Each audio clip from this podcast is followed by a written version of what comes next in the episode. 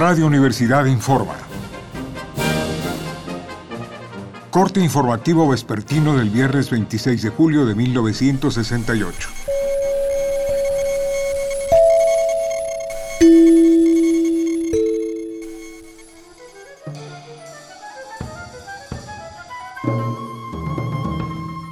Estimados radioescuchas, esta tarde ha estado llena de acontecimientos inesperados que aún no hemos podido dilucidar del todo, pues mientras usted nos escucha, graves sucesos siguen desarrollándose en la zona centro del Distrito Federal.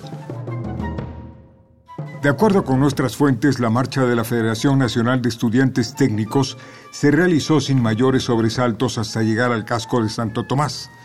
Pero entonces alguien propuso continuar la protesta hasta el Zócalo. Algunos de los estudiantes tomaron camiones que llegaron a la Alameda y de ahí iniciaron una marcha por 5 de mayo. Sin embargo, la situación de un giro imprevisto poco antes de que el contingente de la FENET llegara al Zócalo, pues fueron interceptados a macanazos y con gases lacrimógenos por un grupo de granaderos.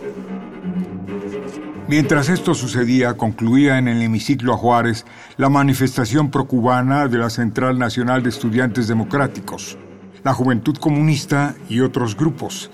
La calma en esta otra zona del centro histórico también duró poco, pues algunos de los estudiantes politécnicos perseguidos por los granaderos llegaron a donde terminaba esta segunda marcha y comenzó a desatarse una oleada de pánico. En este momento nuestros reporteros se encuentran en la zona y nos informan que la situación es verdaderamente grave, pues los granaderos están agrediendo a manifestantes y transeúntes por igual. Nos refieren que hay muchos heridos y escaparates destrozados.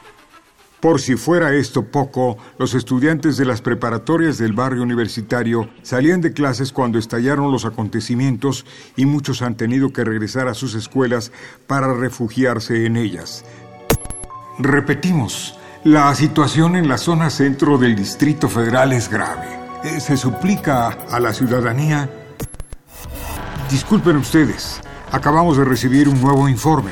Elementos de la Dirección Federal de Seguridad y del Servicio Secreto ocuparon hace una hora el Comité Central del Partido Comunista, así como los talleres de su periódico La Voz de México. Se nos informa que los policías detuvieron a algunos de los trabajadores que ahí se encontraban, entre quienes se cuentan Agustín Montiel, Procuro Gómez y Clemente Rivera.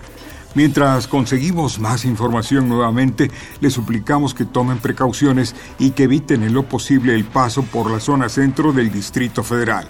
Seguiremos informando. Siga pendiente de los reportes de Radio Universidad.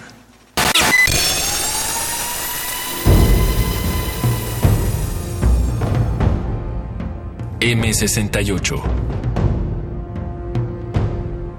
50 años del movimiento estudiantil.